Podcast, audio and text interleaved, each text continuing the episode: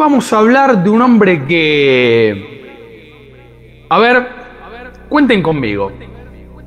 Uno, dos, tres, cuatro.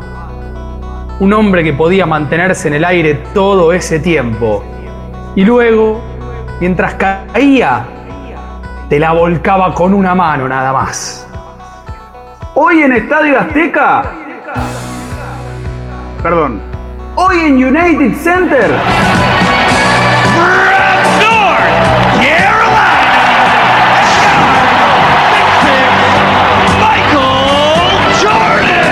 The Chicago Bulls pick Michael Jordan of the University of North Carolina. Magic's three-point attempt blocked. Pippen comes away with it. And the Chicago Bulls have won their first ever NBA championship. Magic. La habilitación para Jordan de 3. No. El rebote se lo robó el Pichi Campana a Magic Johnson. ¿Qué tal? Montenegro y el doble.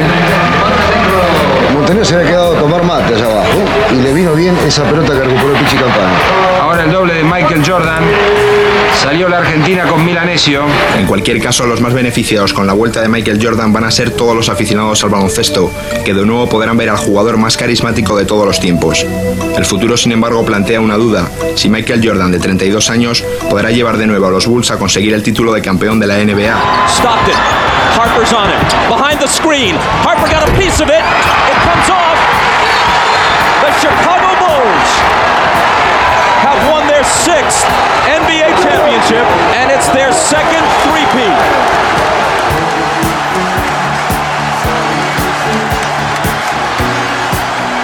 Federico Yáñez, sea usted bienvenido al programa más hermoso del mundo, hoy más que nunca, on aire, no, o sea, en el aire, Estadio Azteca. Ignacio Fusco, ¿cómo estás? ¿Todo bien? En un momento insuperable, en un momento insuperable, sigo acá en la domiciliaria de Uruguayana, en la frontera entre Uruguay, Brasil y obviamente nuestra querida Argentina, lejos pero cerca, ¿no? Como siempre. Bien, yo volví a aprovechar el permiso de, de movimiento que hizo el gobierno nacional.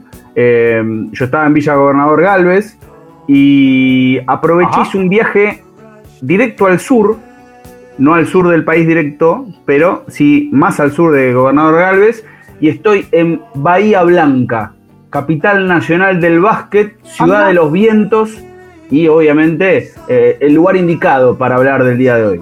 Totalmente. ¿Te cruzaste con Marcelo en la ruta? ¿Viste que Tinelli te venía de Esquel? Ah, Tuvo dos intentos, ¿no? En el primero de- se le pinchó la goma. Pensé que me ibas a hacer el chiste de que Marcelo. No, no, no, por favor, por favor. Digamos, las cámaras ya han prescripto, ¿no? Gracias a Dios.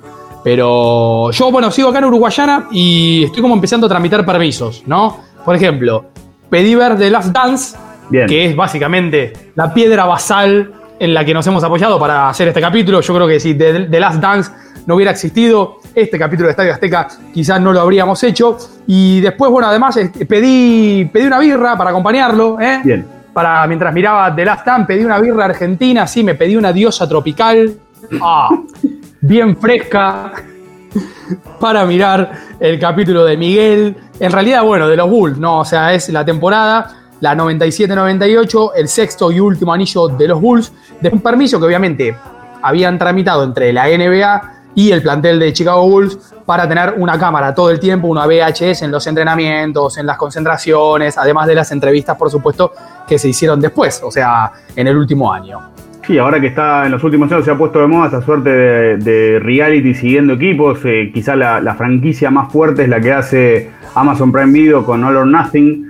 Generalmente son de eh, equipos de fútbol americano, pero tiene sus ribetes, el del Manchester City, el de Brasil, el de los All Blacks, muy recomendable, el de los All Blacks 2017, cuando reciben a los British Lions en, Nueva Zelanda, después obviamente el Rugby Championship, donde también hay imágenes de los Pumas, pero bueno, eh, lo que ahora se ven en The Last Dance es como la prehistoria de toda esta moda y también la visión de futuro, porque eso lo hicieron hace 23 años y recién se consumó justamente este año.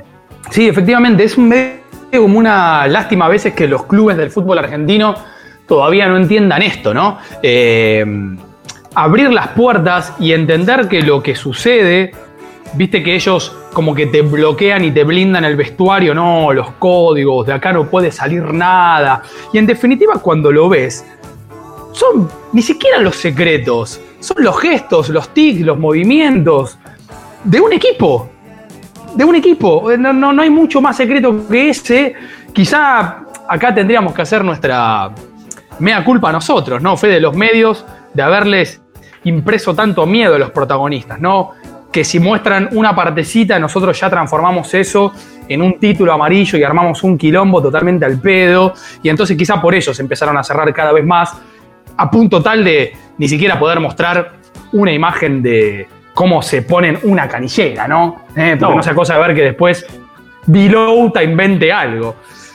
Voy a, voy a tomar un término que es tuyo, que es en realidad un término que usás mucho vos, pero que creo que remite al ruso Berea, que tiene que ver mucho con el, el periodismo industrial de los años 90 que ha deformado todo esto. Sí. Eh, porque es cierto, digo, eh, es verdad que no todos los deportistas son interesantes eh, fuera de la cancha, por más que adentro hagan las cosas que hagan, eh, pero también hay mucha responsabilidad de, de, los medios, que por suerte con los Bulls no pasó, porque aquellos que hayan visto los capítulos que ya están listos para ver, eh, son conscientes que hace 23 años tenían acceso a cualquier cosa, digo, desde cuestiones simpáticas sobre cómo jugaban al póker adentro del avión hasta cuestiones crueles de, de cómo Michael Jordan denigraba bestialmente a Jerry Krause, al que era el general manager, cuando en, en, un, en un, momento de, de, The Last Dance le dice, ¿estas son las pastillas que tomás para, para encogerte? Un tipo que era bajito, gordo, feo, que tenía migas, le decían crumbs justamente porque tenía migas en todo el cuerpo de, de cuando comía. Así que eh, me parece que estamos muy lejos de, de, de, un nivel de intimidad como este. Totalmente. Y en definitiva, bueno, vamos a hablar obviamente solamente de Michael Jordan, no de los Bulls, sino de la figura de Miguel, el mejor jugador del básquet que ha dado quizá el tiempo de nuestra historia. Y después, como siempre, me parece que cuando armamos el capítulo de Cristiano Ronaldo y también el capítulo de Lionel Messi, obviamente todos los tienen acá abajo, de donde están escuchando seguramente este Miguel en Spotify, en Congo, que es hablar de un ser humano con un talento llevado al extremo. O sea, cómo es la vida de una persona que ha elegido llevar su propio talento al extremo para, mm. bueno, obviamente ser campeón del mundo. Esta cosa divina que tiene el anillo de la NBA, Fede, ¿no? O sea, Estados Unidos se llama a sí mismo América. Al lado de la NBA, eso es un gesto de humildad, porque ganar un anillo es ser campeón del mundo. Okay. no, que además le costó muchísimo ser campeón. Eh, los cracks que nosotros conocemos, Maradona, Messi, Cristiano Ronaldo, ni hablar, por ejemplo, Carlos Tevez, a los 21 años ya habían sido campeones sí. de lo máximo que se podía lograr en aquel momento. A Jordan le costó 7 años, 7 temporadas. Sí, Jordan entró en el 84 a la NBA, venía de ser eh, una de las estrellas importantes de la, de la NCAA, de NCAA perdón, la, la universidad, el, el básquetbol universitario. Eh, todavía no estaba al nivel que llegó, era muy bueno, pero compartía cartel, ponele con Jaquim Oleyo, que cuando se hizo el, el, draft del 84 fue elegido primero, Jordan fue elegido tercero, entre ellos dos, el, eh, el, Portland elige a Sam Bowie, que dicen que es la peor elección en toda la historia de los drafts porque se morfan a Jordan, pero si lo ves objetivamente en el momento, Portland necesitaba un, un pivot. Houston elige al sí. mejor que había, que era Hakim. Entonces, la, la, segunda buena opción era Sam Bowie, que medía 2 metros 16. Y además, los Blazers tenían a Clyde Drexler, o sea, que era una bestia. Entonces, obviamente que lo ves con perspectiva de, lo que pasó y, macho, te morfaste a Jordan, pero en ese momento tenías el puesto requete contra bien cubierto y necesitabas un centro. Después Bowie hizo agua, Hakim la requete contra rompió y vení que hablar de Jordan que entra en el 84 y recién el 91 gana el primer anillo. Bueno, hablando de altura, eh, Michael Jordan no firma con Adidas porque Adidas tenía como una especie de cláusula de principios que solamente hacía contratos con basquetbolistas de más de 2 metros 10. Entonces Adidas se pierde a Jordan por eso. Jordan es hoy uno de los 500 hombres más ricos de los Estados Unidos. Vamos a hablar obviamente del Jordan que mesa de póker, imagínense el humo de los sabanos, de noche en una habitación en un subsuelo jugando al póker con gángsters estadounidenses, con narcotraficantes, perdiendo guita. Vamos a ir a ese Jordan también. Pero oh. para que vean que Estadio Azteca no es solamente banderines de crucero del norte y de huracán de corrientes, tengo el primer banderín de básquet, Federico. A ver. en la historia del Estadio Azteca. 21 de febrero de 2003. O sea, hace 17 años. En el MCA Center, los Washington Wizards, o sea, el último equipo, el segundo y último equipo de Michael Jordan en la NBA, derrotan 89-86 a los Nets. Bien. Bien, 20.000 personas en el estadio. Faltando 43 segundos, Federico, por ejemplo, perdía el equipo de Jordan 86-85. Él mete un doble, da vuelta el partido. ¿Y por qué este banderín, Federico, que te lo obsequio? Mirá, te lo voy a envolver en una cachiporra de los muchachos que me están acá cuidando en el calabozo de Uruguayana y te lo voy a enviar. Porque fue la noche en la que por primera vez en la historia de la NBA, un jugador con 40 años metía 43 puntos. Jordan drives up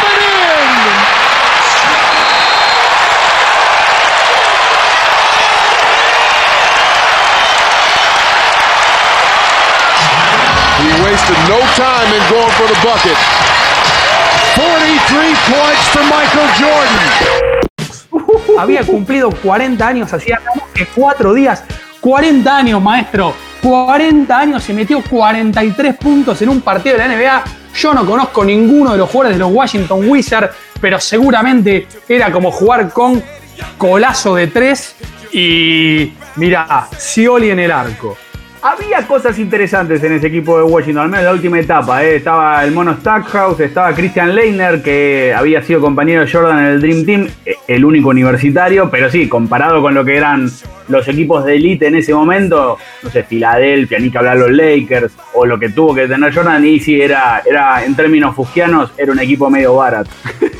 metió la mitad de los puntos. A ver, eh, mil veces con los Bulls metió la mitad de los puntos. Ha llegado a meter más de 60. Pero a los 40 años, No, que es también parte de lo que vamos a hablar ahora. Hay una nota buenísima en ESPN Magazine que Jordan le concede a la revista cuando cumplió 50 años. Y hay una frase genial que Jordan le dice al cronista. Siempre creí que moriría joven. Claro, o sea, ¿cómo haces para que. para vos haber sido el protagonista del póster, ese hermoso que está ahí, Air Jordan volcándola en el aire y ver que vas envejeciendo. Bueno, el chabón a los 40 años se resistió tanto al tiempo que metió 43 puntos. Federico, te lo mando acá, envuelto el banderín en una cachiporra. Oh, eh, Gracias. de. Sí, sí, de ca- Bueno, eh, yo te voy a dar a elegir. ¿Qué preferís? Eh, ¿Fecha en Estados Unidos o fecha en Argentina? Y fecha. Fecha en Estados Unidos. Y después que la Argentina nos quede para la historia. 15 de noviembre de 1996. Estamos hablando de Sí. meses después que los Bulls ganasen su cuarto título, el primero de la segunda tanda, digamos. En ese torneo le ganan a, a Seattle, torneo en el cual, por ejemplo, eh, Rodman volvió loco a un jugador de los Sonics que se llamaba Piatowski, lo volvió, lo desquició, lo mató, le- le- lo, lo nubló mentalmente. Pero en ese momento, en los Estados Unidos, Jordan era noticia por otra cosa. ¿Cuál fue esa noticia? Que estrenaba su película. Esa película no es otra que es Space Jam. Everybody get up, it's time to slam now. We got the real jam going down. Welcome to the Space Jam. Here's your chance, do your dance at the Space Jam. Alright. Una película en la cual ¡No! Michael Jordan juega al básquet con los Looney Tunes. ¿Por qué? Porque hay un grupo de monstruos que le roban su poder basquetbolista a cinco jugadores de la NBA, a Maxi Box, a Larry Johnson, a Charles Barkley, a Patrick Ewing y a John Bradley. Bradley, un, un escarbadiente gigante, creo que tenía 2 metros 25. Ewing, coetáneo de Jordan. Es más, la final que North Carolina gana en 1982 se la gana a la Universidad de Georgetown, que es donde juega Ewing. El último tiro ni tenemos que hablar quién lo tiró y quién ganó el partido. Eh, y es hermosa la escena de Barclay llorando, no llorando, pero sí rezando en la iglesia pidiendo que le vuelvan los poderes y que no iba a putear nunca más a los árbitros. Te prometo que no diré groserías. No haré faltas técnicas. No declararé al contrario. No saldré con Madonna, lo juro. La situación es que los Looney Tunes necesitan a alguien bueno. Perdón, perdón, eh. Un paréntesis re necesario, porque me imaginé a Samba con Carlos Tevez, ¿no? Que de hecho en, en Samba aparecen Perfumo y Kempes, ¿no? ¿En dónde estamos? Estamos en Inglaterra, Samba, donde se está jugando el Mundial de 1966. El matador Mario Kempes, campeón del mundo con la selección argentina en 1978. Pero bueno, no, no, no pudimos hacer una película, digamos, justo, justo llegó el macrismo, perdón, Fede. Pero bueno, ¿qué pasa? Los, los, los, los Monsters no le roban el poder a Jordan porque Jordan estaba retirado en ese momento, al menos en, la, en la temática de la película. Termina jugando para, para los Looney Tunes y ganan en el último minuto, básicamente porque Jordan decodifica que está en una película de dibujos animados y puede hacer cualquier cosa. Por eso cuando salta y se le cuelan, estira el brazo y la emboca, básicamente. Y el banderín, por supuesto, es el de ese partido. Los vamos a nombrar en orden de aparición. Primero entró el demonio de Tasmania, que teóricamente era el pivot con un metro diez. Después entró Lola Bonnie, la novia de Bugs, que jugaba de alero o de alera. Después el ala pivot no era otro que el pato Lucas. El base era Bugs Bunny y obviamente el escolta, capitán, entrenador, alma mater no era otro que MJ, que gracias a esa película, muchos dijeron durante toda esa temporada, le ganó la votación para ser el más votado para ir al Dream al All Star Game del año 97 a Grant Hill, que fue si querés el primero que apareció a disputarle la herencia a Jordan, no lo logró. Es un excelso jugador, muy bueno como comentarista en los últimos años, pero eh, no pudo agarrar el relevo que años después agarraría ya Kobe Bryant.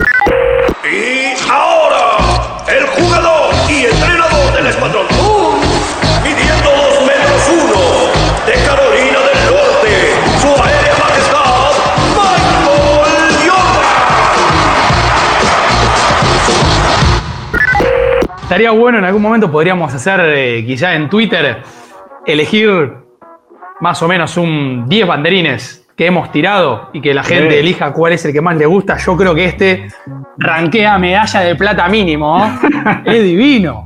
Es muy bueno, en serio. Muy Y aparte, bueno, en serio. Eh, Eh, atentos que el, el año que viene sale Space Jam 2. No ya con Jordan, sino con LeBron James. Bueno, el- a mí lo que, me, lo que me ha pasado con Jordan, que es que, mm, como pasó con Maradona y Nápoles, el chabón creó una ciudad. Yo no tengo otra referencia, les ofrezco mil disculpas en todo caso por mi ignorancia en otros temas, sobre Chicago. Chicago para mí es Jordan. Porque, por ejemplo, Los Ángeles con los Lakers en su momento es el cine, el cartel de Hollywood. Digamos, hay otras cosas por las cuales vos podés viajar a Los Ángeles, conocer a Los Ángeles o ubicarlo. Pero Chicago, yo soy categoría 82, fui- con Fede siempre hacemos como este. Ponemos el chinche en ese año, porque bueno, de alguna manera siempre uno cuando habla, habla siempre de su generación. Eh, Chicago para mí era el toro rojo, ¿no? ¿Viste? El logo, era como un logo de un superhéroe. Tenías el logo de Superman, eh, el logo de Batman, y eso era un logo de un superhéroe. Me acuerdo eh, en Entre Ríos, de donde soy, ¿viste? Pibes con las gorritas de la NBA, unas gorritas que habían salido en aquel momento a mediados de los 90. Eh, un Jordan que, por ejemplo, cuando por primera vez podía jugar en un nivel competitivo en un campeonato que era para la escuela. Esto está, por ejemplo, justamente en The Last Plant, pero está también en una crónica muy buena que escribió Julián Mozo en un anuario de 1999 del diario Le. En realidad el anuario era de la revista Mística. No sé si recuerdan a la revista Mística. Con los pósters de había una crónica muy buena de Julián Mozo. Claro, sí, totalmente. Había una crónica muy buena de Julián Mozo sobre Jordan, un perfil de Jordan, y cuenta que él, adolescente, en marzo de 1976, segundo año de la secundaria, él iba a una escuela Fede que se llamaba Anthony Laney, en Carolina del Norte, justamente donde se habían mudado porque él es de Brooklyn, y entonces, situación. Va él, imagínense las escenas de las escuelas secundarias en las películas norteamericanas. Él va con su amigo, su amigo se llama Leroy Smith, a ver la lista de los seleccionados para integrar el seleccionado de básquet que va a representar a la escuela en los campeonatos. Sí. A ver, segundo año de la secundaria, ¿qué tenés? ¿15 años, más o menos? Sí, 14, 15 años. Sí, ¿no? Depende del año que naciste. 14, pero sí.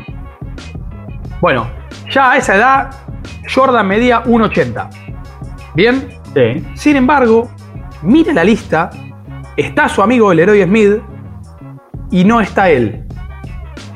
Vuelve a su casa, se encierra en la habitación, se pone a llorar y ahí tiene una charla con la vieja que le dice, si realmente deseas en serio pertenecer a ese equipo, lo único que tenés que hacer es trabajar más.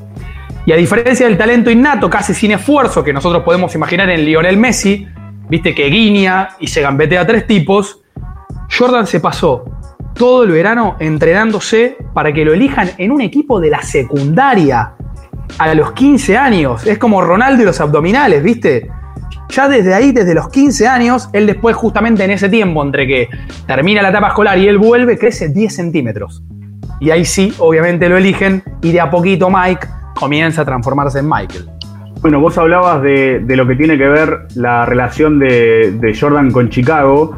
Eh, Jordan nació en Nueva York, se crió en Carolina del Norte y termina llegando a Chicago justamente por el draft. Y con Jordan pasa algo muy parecido a lo que pasó con Ronaldinho en Barcelona. ¿En qué punto?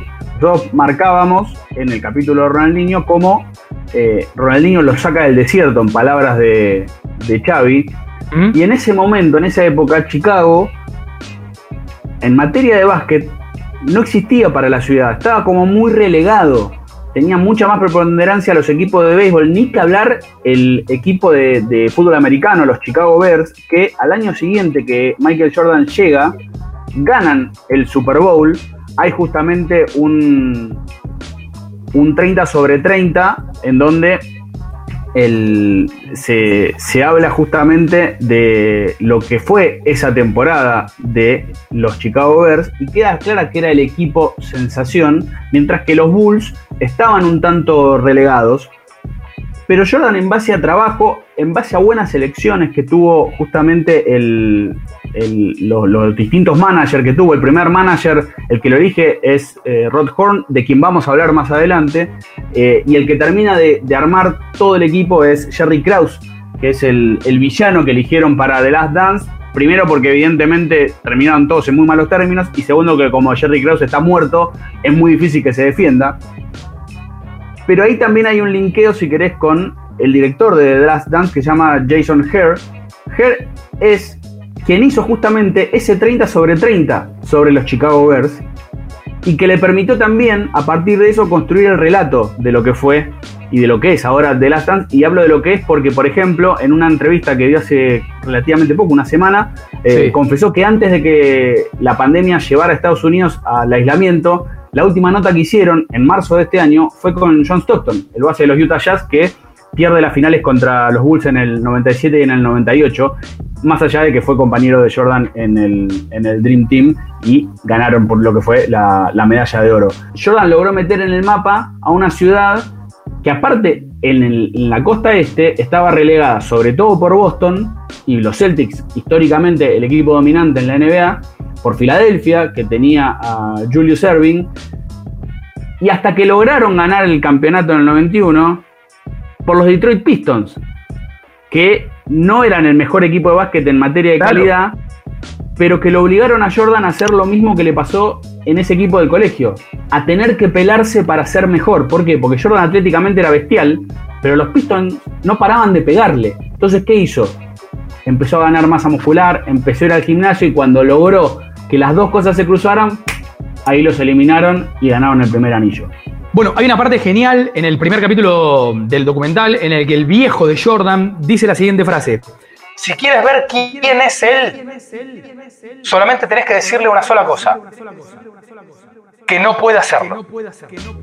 Es genial, ¿no? O sea, el tipo como superándose todo, pero todo, pero todo el tiempo. Es más, es muy enternecedor cuando Jordan, logrando mm, el primer anillo, después de siete temporadas en la NBA, o sea, Jordan es campeón por primera vez a los 28 años, ¿no? O sea, la imposibilidad de la NBA de una apertura, como por ejemplo existe en, en, América con los equipos de fútbol, jugar la Sudamericana, jugar la Recopa, qué sé yo, capaz no ganaste nunca un torneo local como Gallardo, pero bueno, te ganaste una Copa Libertadores. Claro, la NBA es la NBA o no hay nada más. Y la imagen de Magic Johnson y él, los dos solos y abrazados, llorando los dos.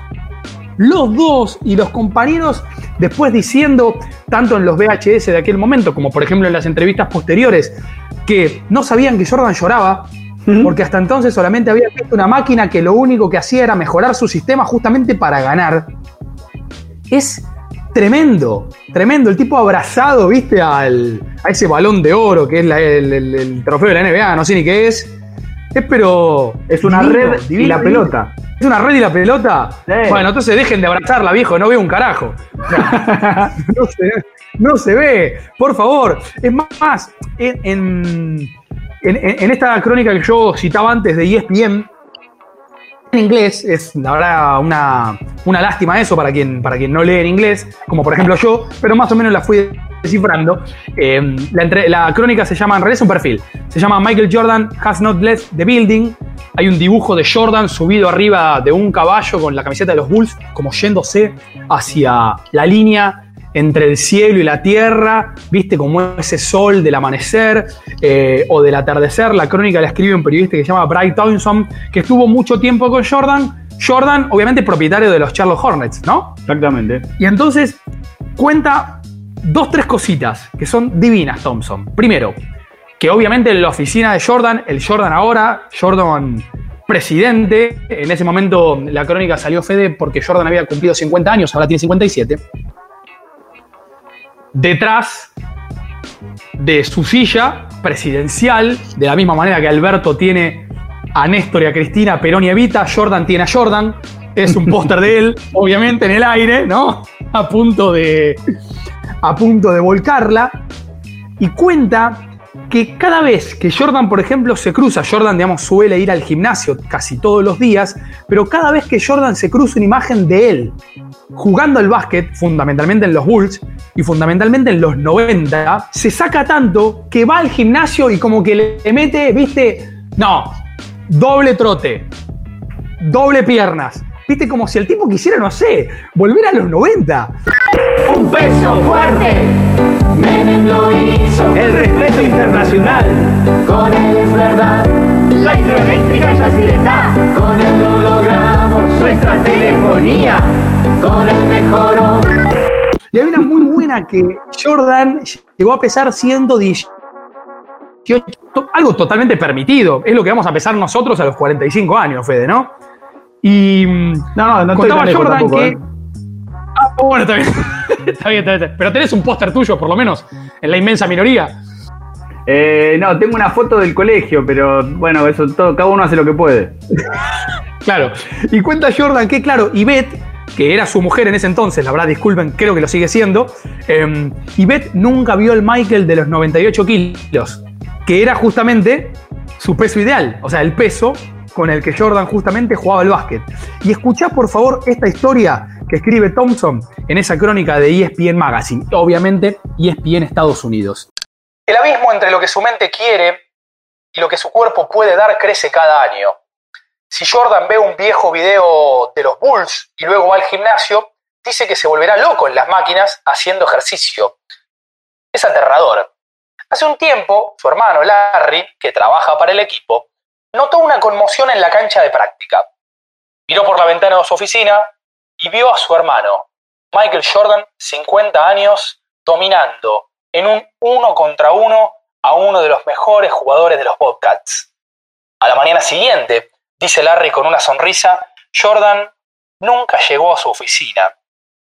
Llegó hasta la sala de entrenamiento del equipo, donde obviamente recibió tratamiento.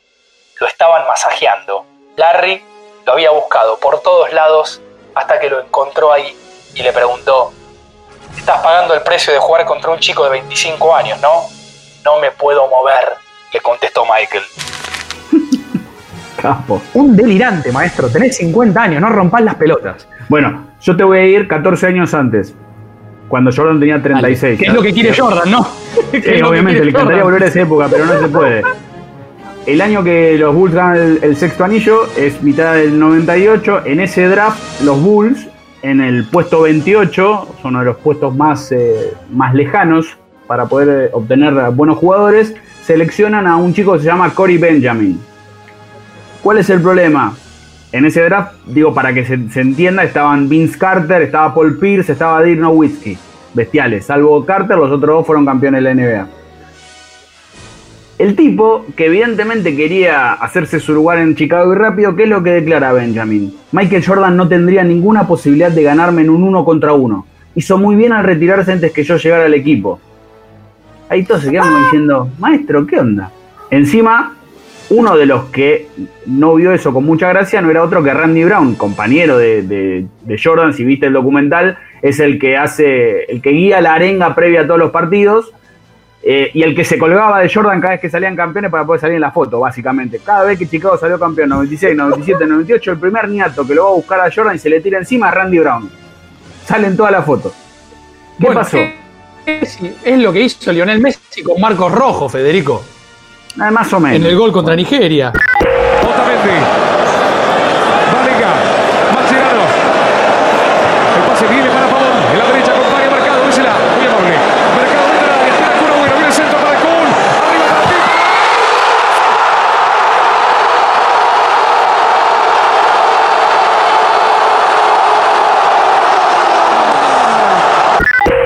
Todos esperaban que Jordan apareciera al día siguiente. No, Jordan es un, es un hombre sabio que sabe manejar la distancia y recién, recién, un año después, el 10 de noviembre, un día apareció en la práctica de los Bulls.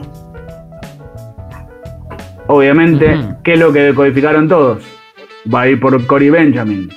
Lo que en ese momento ese muchacho estaba a punto de aprender era que nunca, pero nunca hay que desafiar a Michael Jordan. ¿Qué pasó? Jordan empezó a picar la pelota, empezó a marcar el tempo al principio, no decía mucho. Empezó de, entrada 6 a 0. Ahí lo acompañó como loco. ¡Cori! ¿Necesitas agua? ¡Cori! ¡Mira! ¡Va! Hasta que en un momento, cuando ya Jordan lo había decodificado, lo empezó a gastar. Mirá que voy por ahí, ¿eh? Para que sepas, ¿eh? Dale, seguime. Mirá que puedo estar todo el día, ¿eh? No tengo nada que hacer, ¿eh? Y de repente levantaba los ojitos y le decía, mirá, mirá alrededor tuyo. ¿Ves esas banderas? Sí, todas mías. Como diciendo, las gané yo. En definitiva, lo fajó, lo pasó por arriba y cuando terminó, lo miró y le dijo, no me llames del retiro para hacer esto de nuevo nunca más. O sea, del mismo modo que Jordan se sentía desafiado por no poder estar a la altura de otros, también cuando alguien lo desafiaba a él, iba y le demostraba por qué los otros no estaban a la altura de él. Ah, y a todo esto, digo, por si no quedó claro, eh, Corey Benjamin tuvo una carrera totalmente pobre en la NBA. Terminó yéndose a la D-League, lo que ahora es la G-League, o sea, la segunda categoría de la NBA. Tuvo un paso corto ahí por los Hawks en el 2003, se fue a Francia, se fue a China, terminó en Guaros de Lara de Venezuela, un equipo bueno dentro de lo que es el ámbito latinoamericano, y el Benfica de Portugal, por ejemplo. Ahora tiene una ONG, pero bueno, le puede contar a los nietos que lo getoneó a Jordan y Jordan después fue y lo cagó a palo. Round one,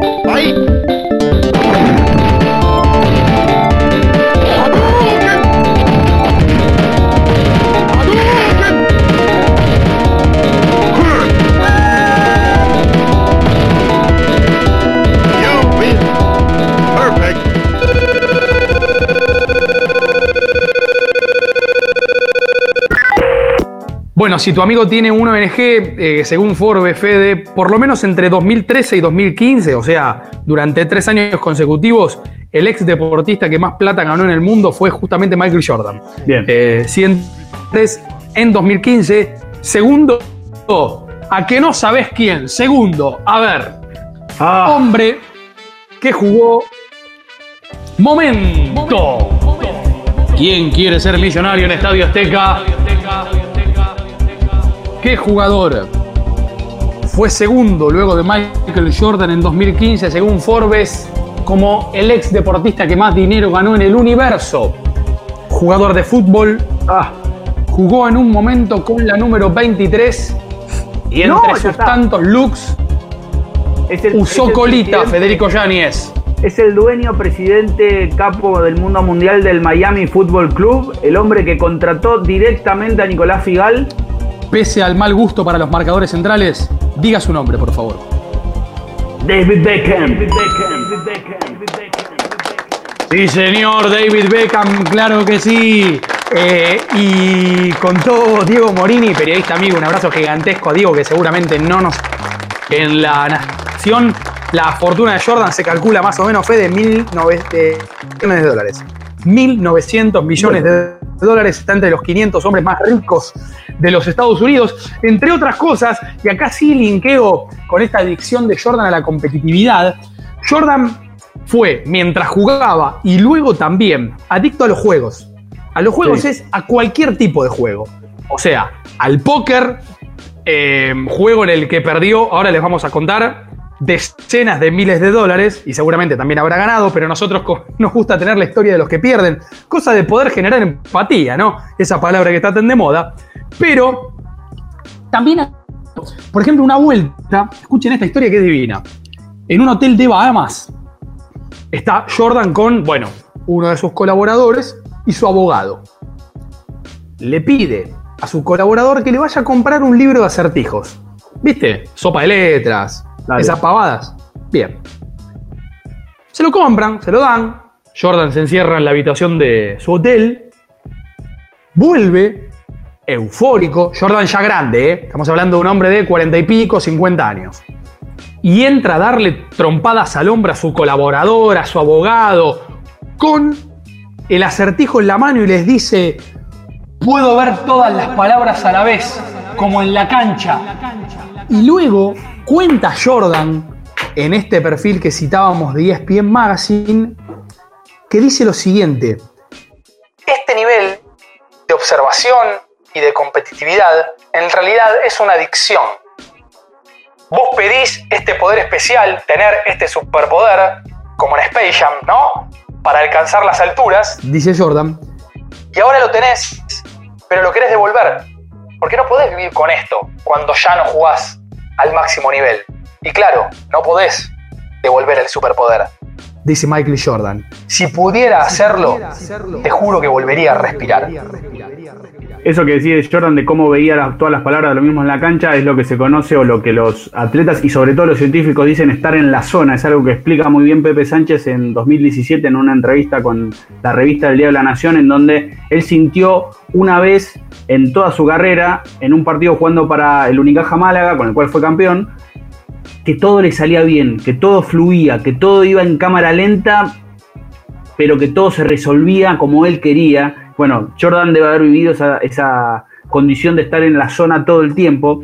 Vos hablabas de, de lo que eran las apuestas. En 1991 los Bulls cuando son campeones, como todos los equipos que salen campeones, tienen que ir a la Casa Blanca. Jordan no fue. En ese momento algunos adujeron que era por la negativa de ir con George Bush. Jordan, políticamente hablando, no es ni por asomo lo que fue Mohamed Ali, lo que fue Jim Brown, lo que fue Bill Russell, lo que fue No. Karim Abdul-Jabbar, que eran activistas sociales, todo lo contrario. Jordan en ese momento adujo que eh, tenía vacaciones familiares y que las quería respetar, que no tenía que ver con lo político. Lo que se conoció hace relativamente poco es que el tema era que estaba jugando al golf y apostando con Jim Buller, un tipo que años después fue condenado por lavado de, de guita y tráfico de falopa. O sea, tiene como esa faceta compleja Jordan de, de la gente con la que se relaciona. eh, pero repito, políticamente no fue un ¿Sabés icono. cuando tuvieron fe a James Buller? Tenía un cheque de Jordan Sí. por haber perdido justamente, esto lo reconoció Jordan, haber perdido un fin de semana apostando con James. ¿A que no sabes el monto del cheque? Tengo el monto del cheque. Esto no es momento quiere ser millonario, esto es ya, soy, ya ellos son millonarios y nosotros estamos Y el acá. Luca Verde. Yo en Uruguayana, vos en Bahía Blanca, eh, Martín Mesuti, un abrazo gigantesco, que es nuestro triángulo ahí en la Argentina. ¿10 Luca Verde? No. 100 Luca Verde. Más. Ah, 100 no, menos, menos, menos. 50. Seguramente per- perdió otro 57 mil dólares. ha perdido Jordan en una sola vuelta, ¿no? Un sábado de la noche, mientras uno dice, che, qué caro que está el kilo de helado cuando lo pedís por teléfono. Bueno, si hablamos de cheques y de política, decía, Jordan no es un activista, ha tenido tibios arrebatos a veces de, de quejarse en 2016 contra la violencia policial contra los negros, de en 2018 eh, salir a, a bancar también a, a LeBron James por un cruce con Donald Trump, pero también como muy tranquilito, pero en 2012 organizó una cena para la reelección de Barack Obama, 20 lucas verdes el, el plato. Eh, En la de 2008 no había estado presente, eso lo criticaron, pero en 2004, cuando Obama se presentaba para ir al Senado, eh, Jordan le firmó un cheque. ¿Qué es lo que dijo Obama años después? Que cuando recibe el cheque y ve de quién era, entró en la duda. No en la duda de si el cheque era real. Entró en la duda entre canjearlo o ponerlo en un cuadrito, pues se quería quedar con la firma de Jordan. Genial. Jordan Genial. que, Sí, ¿sabe sí. con quién apostó jugando al golf también? Uy, a ver. Carlos Tevez. Momento, ¿quién quiere ser millonario? ¿Con quién jugó al golf?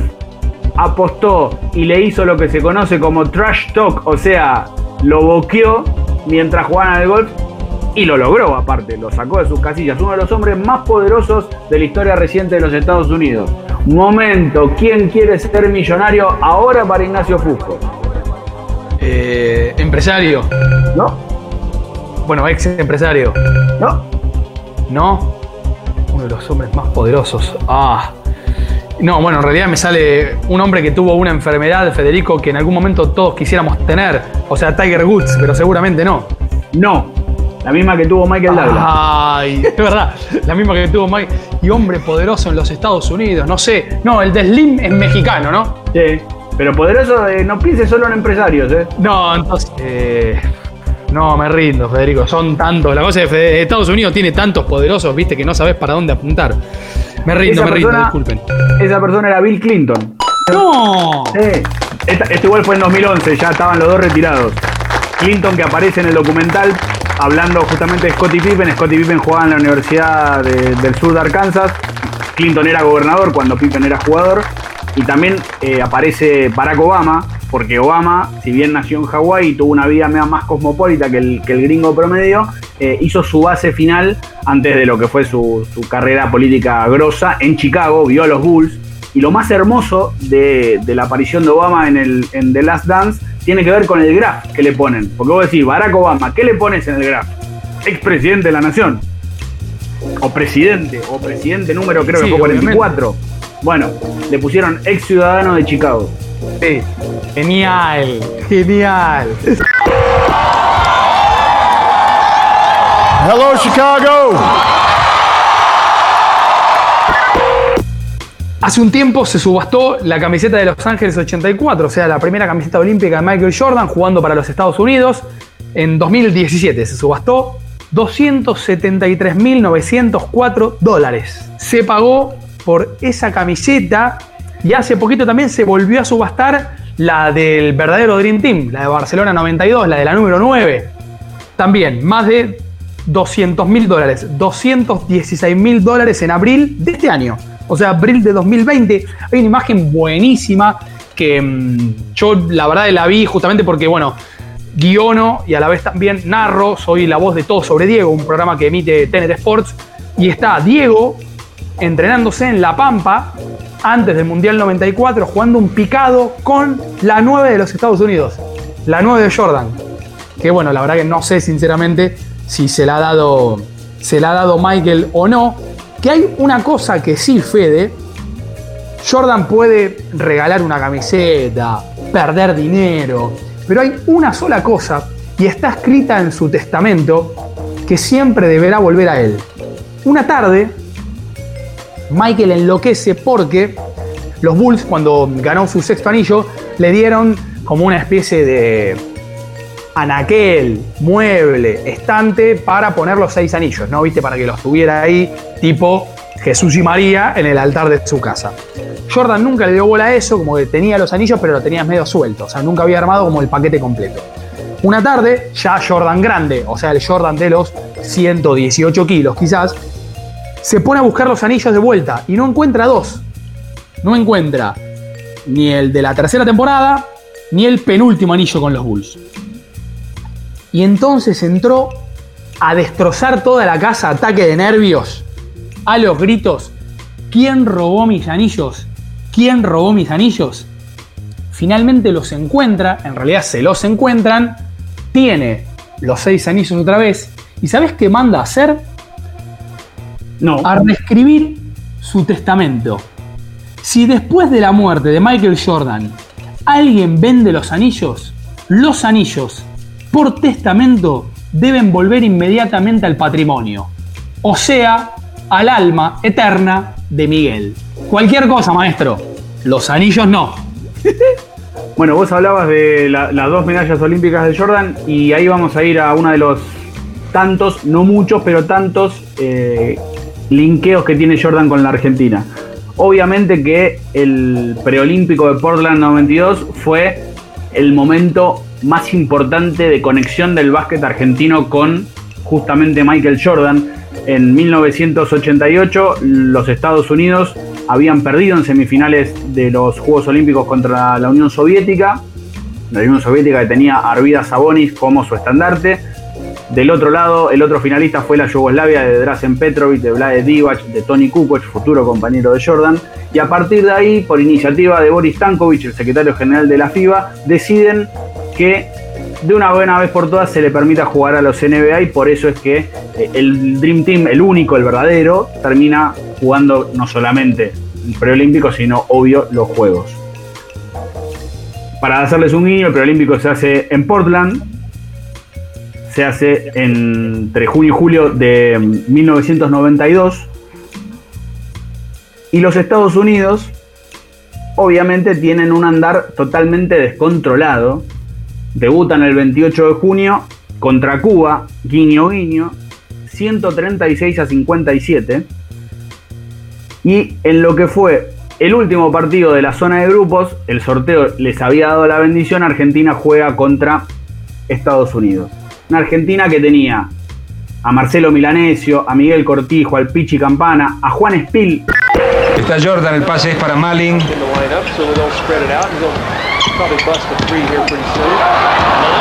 Un mal pase aprovechó Juan Spiel. Doble de Juan Spiel, bien hecho, ante la marca de Jordan. que le hace una bandeja hermosa a Jordan. Juan Spiel. Que Jordan se, que Jordan se la, lo, felicita, se congratula por eso. El Gallo Pérez, Esteban de la Fuente, Mili Villar, Orlando Turn, Ocela, Escolari, Uranga, Loco Montenegro. El equipo argentino que tuvo algunas cositas para, para poder congraciarse con eso. Primero, lo singular fue que el partido, el torneo se transmitió en Argentina, lo, transmi- lo transmitió Canal 9. El comentarista era Hugo Lencina, alguien que yo no conocía, pero que investigando descubrí que fue. ¿Sabes quién fue el relator? Eh, a ver, relator. Y dame una pista como para entender del juego, o sea, por qué es asombroso que haya sido el relator, a ver. El relator es un hombre que en los 90 era comentarista de fútbol de primera. Generalmente le tocaba los partidos de los lunes. Uno lo tenía asociado a Racing, pero años después nos enteramos que era hincha de un equipo que alterna ya en los últimos años más entre el ascenso que primera, pero que en esos años era más de primera que del ascenso. Y a ver, comentarista de los 90 de fútbol de primera, mientras ustedes piensan en sus casas, de donde no pueden salir, claro, ¿no? Eh, a ver. Bueno, Adrián Paenza. No, pero no estuviste, no estás mal, es esa, es esa camada. Y a ver, una tengo que pegar, viejo, ya metimos tres. Momento, ¿quién quiere ser millonario? Alejandro Fabri. Muy bien, Ignacio Fusto, Alejandro Fabri fue. Sí, hombre que me entregó mi diploma en TEA, pobre chabón, ¿no? Y bueno, cada uno hace lo que puede. Muchas Argentina, gracias, obviamente, Alejandro. Argentina obviamente planteó un partido, no te digo de un amistoso, un soltero contra casados, pero no le fueron al hueso a, a- a intentar romperlos. Fue un lindo partido con ida y vuelta. Hubo un momento que Argentina ganaba 5 a 3 y alguien desde la tribuna dijo terminen el partido. El chiste que hubiésemos hecho todos. Milanesio. El pase es para Esteban Pérez. Aquí es Pil. La tiene Juan Espil. Milanesio de 3. Triple. Triple de la Argentina que pasa a ganar el partido. Recórtelo este momento. Y lo del Dream Team en el preolímpico fue fuerte. Y qué mejor que escucharlo de alguien que tuvo la suerte, y van a entender por qué, de poder cubrirlo. El gráfico, en ese momento, en esos años, sin duda la referencia obligatoria de lo que era el periodismo deportivo, mandó a su enviado especial, Hugo Suerte, que justamente hizo valer su apellido, pudo presenciar eso y nos cuenta lo que fue. No solamente trabajar, sino ver a los monstruos en vivo y en directo. El equipo americano se movía como lo que eran sus jugadores, estrellas. Tenían tras de sí toda una logística en la que eh, prácticamente todo estaba ordenado y todo estaba planificado, eh, tanto en, los entrenamientos como en la atención de la prensa. Cada noche que jugaba el Dream Team, el estadio de los Portland Trail Blazers estaba full. Inclusive había reventa de tickets porque las, las entradas estaban agotadas. Era disfrutar como si fuesen los Globetrotters, digamos. La gente iba para ver con, cuánto, con cuánta diferencia terminaba cada partido y así fue, digamos. Naturalmente que para Estados Unidos enfrentar a Argentina no le significaba nada, era un, ladrillo más en su pared, pero nada que ver con lo que sintieron los jugadores y el cuerpo técnico de Argentina de enfrentar justamente a sus ídolos. La mayoría de los jugadores, Campana, Spill, Milanesio, De La Fuente y tantos otros, tenían un sueño, poder tener una foto con ellos, pedirles la camiseta, sentir que estaban cumpliendo el sueño de pibe, de poder enfrentarlos en una cancha de básquet. Como enviado especial de la revista El Gráfico, para mí ha sido un enorme placer eh, poder ver el, nacimiento de ese equipo de los sueños. La cobertura que hicimos, en el caso del gráfico, eh, al ser una revista semanal, me permitía trabajar sin demasiada presión en el día a día, por lo cual mi búsqueda pasaba más por contar historias que por reflejar lo que pasaba como una crónica en el partido. Finalmente fue victoria aplastante 128-87 para Estados Unidos, 24 puntos de Jordan que fue el goleador, pero Argentina fue el equipo que más puntos le hizo al Dream Team. Nadie le hizo tantos como Argentina. La pata negativa es que Argentina después de Cuba es el equipo que más puntos recibió. Claro, el goleador del equipo fue el, Este- el pitch. No, que digo, es muy bueno cuando mm, se utiliza cualquier tipo de estadística defendiéndola obviamente de la catástrofe inevitable que seguramente sufrió ese equipo, como lo acabas de contar, para defender el orgullo argentino. Fuimos el primer equipo del Cono Sur, desde las 3 y media de la tarde hasta las 4 menos 10, que cruzó la mitad de la cancha. Vamos a Argentina todavía, ¿viste? El goleador de Argentina fue el Pichi Campana, que entró de suplente. El titular había sido eh, justamente Juan Espil, hizo 19 puntos. El segundo goleador fue el Mili Villar, que como estaba caliente porque el técnico Walter Garrone no lo ponía mucho, dijo: Yo entro y empiezo a tirar todo. Bueno, y todo fue adentro, además. Pero ese no fue el primer partido de Argentina contra Jordan. El primer partido de Argentina contra Jordan fue justamente en los Panamericanos de 1983, un año antes de los Juegos Olímpicos de Los Ángeles. Se jugó en Caracas. Jordan en ese momento jugaba con la camiseta número 5. Y lo que yo no sabía, y haciendo archivo me enteré, es que no son 24 los argentinos que jugaron contra Jordan, son 23. Porque Miguel Cortijo también jugó el partido de los Panamericanos y se puede dar el lujo de decir que él jugó dos veces contra Jordan. Un equipo que, por ejemplo, tenía al Tola Cadillac, otro, el- el- otro de los grandes bases de la época, no estuvo Chocolate Rafaeli que estaba lesionado. Estaba el Negro Romano, estaba Este- Esteban Camisaza, estaba Adolfo Perazo y estaba Luis Oroño. ¿Sabés quién es Luis Oroño, Nacho? Pero por supuesto que no. El suegro de Manu Ginóbili. No, para, ¿y Manu llegó a jugar con él? No. No. Y, y ahí quería venir el link. ¿Por qué? En ese, en lo, para cerrar en los, en los Panamericanos, obviamente que Estados Unidos fue campeón. Jordan era universitario, jugó con Chris Mullin, que después estuvo en el Dream Team, con Sam Perkins, que era compañero de él en, en North Carolina, eh, y también con Mark Price, futuro rival que tuvo en la NBA. Pero Manu llega en 2002 a la NBA y ahí estaba Jordan todavía. Yo hablaba antes de Rod Thorne, que era el manager que lo contrata a Jordan. Rod Thorne es el hombre que como directivo de la NBA en el draft de 1999 es el que pronuncia estas palabras. With the 57th selection in the 1999 NBA draft, the San Antonio Spurs select Emmanuel Ginobili from Argentina. Otra cosita en común justamente entre Manu y Michael es, eh, en este caso, que Thorne fue quien eh, le anunció al mundo que los Spurs contrataban a Manu. Eh, en marzo del 2003, Jordan en una nota con NBA en Latinoamérica dice, Ginóbili es un gran jugador, como también lo es el mexicano Eduardo Nájera. El básquet se ha vuelto un deporte popular en todos lados del mundo y tanto Ginóbili como Nájera son jugadores muy muy buenos. Obviamente una declaración muy protocolar. Pero Manu, en 2016 en su blog, cuenta lo que fue el día que eh, no estuvo enfrente de Jordan. ¿Qué pasó? 31 de diciembre de 2002, San Antonio juega contra Washington en Washington. Ginobili venía de una lesión en el tobillo, era novato, todavía no tenía el rodaje ni la confianza de Popovich. Y pasa esto, voy a, voy a relatar lo que dice Manu. Hace 14 años en la misma ciudad en la que estoy escribiendo estas líneas jugué mi único partido en contra de Michael Jordan, mi héroe de la infancia. Recuerdo que era un 31 de diciembre y venía de un esguince del tobillo. En mi mente sucedió una noche que fue más o menos así. No jugué nada en el primer cuarto, lo que era previsible, nada durante la mayor parte del segundo. Cuando me estaba por ir, directo al vestuario, Pop me dice, pará, vení, vas por TD. TD es Tim Duncan.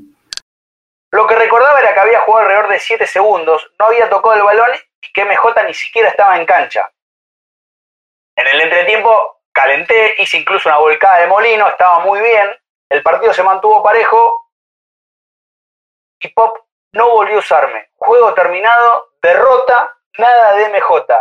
Alguien me podría haber dicho, relájate, hay otro juego contra ellos en San Antonio. Cuando por fin estés bien, vas a poder jugar. Y Manu dice, no, los Wizards habían llegado a San Antonio dos semanas antes. Unos días después se me torció el tobillo. Definitivamente no iba a haber otro juego MJMG. Ginobili, si bien coexistió, no pudo jugar contra su ídolo. Bueno, eh, Manu, hashtag el pibe de 40, justamente en sus últimas temporadas en San Antonio, eh, rompió un récord que tenía Jordan, que era al menos meter 10 puntos en 30 partidos con 40 años. ¿Se entiende? O sea que en al menos 10 partidos vos puedas meter, perdón, en, en 30 partidos vos puedas meter al menos 10 puntos ya después de haber pasado la barrera de los 40. Bueno, justamente un récord que Manu le sacó a, le sacó a Michael Jordan. Eh, Michael Jordan que cuando, esto también lo cuenta Julián Mozo en esa crónica que citaba al principio, Fede, de Anuario 1999, Revista Mística Diario Olé, eh, cuando este último hacía periodismo de lectura. La crónica se llama Todo y un poco más y arranca con esta historia que es divina. Cuando Miguel firma su primer contrato en la NBA, Chicago le ofrece justamente un contrato en el que había una cláusula. Esa cláusula te impedía jugar a vos fuera de temporada. Durante ocasiones, digamos, fuera del club, vos no podías jugar el básquet. Algo que creo debe estar en las cláusulas de los contratos de la mayoría de los profesionales, imagino. Eh, porque, bueno, obviamente, si vos jugabas y te lesionabas, el club te podía rescindir inmediatamente el contrato. Michael negocia esa cláusula y le pone otra, que se llama Por amor al juego, que le permitía jugar a él porque él quería, aún fuera de temporada, jugar para mejorarse, para superarse, para que cuando comience la siguiente temporada, Jordan sea mejor que Jordan. Y cuenta Michael que la cancha de básquet siempre ha sido para él mi refugio. Es a donde siempre fui cuando tuve que encontrar una respuesta a un problema. Solamente en la cancha de básquet he encontrado la paz. Y después de lo que fue justamente los dos partidos contra el seleccionado argentino, casi hubo una tercera parte.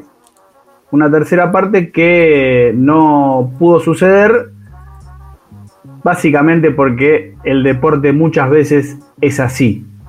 En 1997 se hacía, como se venía haciendo desde 1987, el Open McDonald. El Open McDonald era un torneo internacional que reunía a equipos de NBA y algunos de Europa.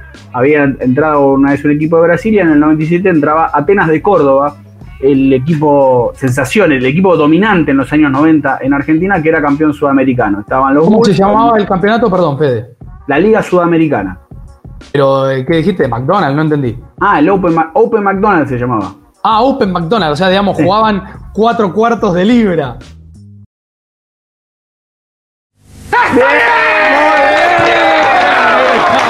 Sí. Perdón, perdón, continuemos. Estaban los Bulls, Atenas, Olympiaco de Grecia, el campeón europeo, y los campeones de Italia, Francia y España. El Benetton Treviso, el Racing y el Barcelona. Los Bulls y Olympiaco directamente a semifinales. Una llave anterior, gana Racing contra Barcelona. Y Atenas le gana al Benetton Treviso, al punto tal de que post torneo el Benetton se lo quiere llevar a Marcelo Milanesio, me pongo de pie, que prefirió quedarse en Atenas de Córdoba.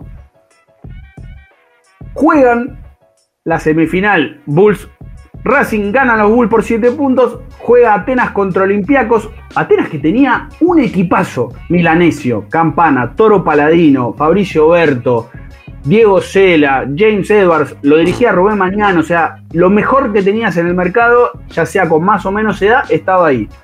86-86, quedaban 9 segundos, defendía Atenas, que estaba por dar el golpe para ir a jugar contra los Bulls, triple bombazo del lituano Arturas Karnizovas, un nombre que aquellos que estábamos viendo ese partido no olvidamos nunca más. Tiempo muerto, diseño en jugada, obviamente todos decíamos, va a ir al Pichi, tenía que haber un triple para que haya overtime. Va al Pichi, penetra, lo bloquean, la abre a Fabricio, Fabricio que era pivot y que no era especialista en triple, tira, erra Atenas, nos quedamos sin duelo entre los cordobeses y Carnizovas, que, ironías del destino, fue elegido este año como vicepresidente de operaciones de los Chicago Bulls. ¿Cómo se llamaba el apellido ese que todavía recordás? Arturas Carnizovas. Carnizovas, el Alain de Atenas de Córdoba, ¿no? Jugamos un básquetbol realmente de, de primer nivel, ¿no? Y creo, humildemente, ¿no? Te lo digo este, del corazón, creo que demostramos que fuimos el mejor equipo del torneo. Sin lugar a dudas, por nuestras limitaciones, por la inteligencia con, lo- con la que superamos nuestras desventajas. Como siempre decimos en Estadio Azteca, hoy United Center, esta es nuestra visión sobre Michael Jordan, un atleta que ha atravesado generaciones y a nosotros que teníamos 12, 13, 14, 15 años en, la época de mayor esplendor de Jordan y que gracias al cable pudimos ver en vivo y en directo, eh, nos ha marcado. Yo si te tengo que recomendar, voy a ir por eh, la vía audiovisual. Primero que nada, como muchas veces recomendamos con los jugadores, vayan a YouTube, pongan Michael Jordan, disfruten. Hay dos documentales que tendrían que ver. Uno se llama Come Play With Me, que es de la primera etapa de los anillos de, Chicago, en donde justamente se puede ver a Jordan en primera persona. Y otro es un documental que hizo la NBA en 2012, cuando se cumplieron 20 años de la medalla de oro en Barcelona 1992, y que es justamente una suerte de Last Dance, pero en clave olímpica. Los testimonios de los 12 campeones olímpicos, 11 de ellos que están en el Salón de la Fama, no lo está Christian Leitner, de esos 11 que están en el Salón de la Fama, hay 10 que fueron elegidos en 1996 dentro de los mejores 50 de la historia de la NBA, cuando la NBA cumplía 50 años, Chris Mullin no estaba ahí adentro, con lo cual van a poder ver en primera persona y testimonio de ellos lo que fue clasificar a los juegos, donde van a ver los partidos argentinos, donde van a ver lo que era el clima que se vivía en Barcelona en ese momento y sobre todo van a descubrir que el Dream Team no terminó invicto, una vez perdió, pero bueno, para eso vean el documental. Cuando Jordan gana su primer anillo, después de haber batallado por él durante siete temporadas en la NBA, se abraza con Magic Johnson, llora Michael, llora Magic, obviamente con las camisetas de los Lakers y de los Bulls, sus trajes de superhéroes, y Michael cuenta todo lo que le había costado justamente ese viaje para ingresar a la galaxia y al planeta en el que estaban Magic Johnson y justamente Larry Bird. Imaginen, véanlo a Michael, ahí está. Así que mírenlo, ahí, a Michael, volando como siempre, suspendido en el aire como siempre, ahí en el cielo, casi, casi como ET.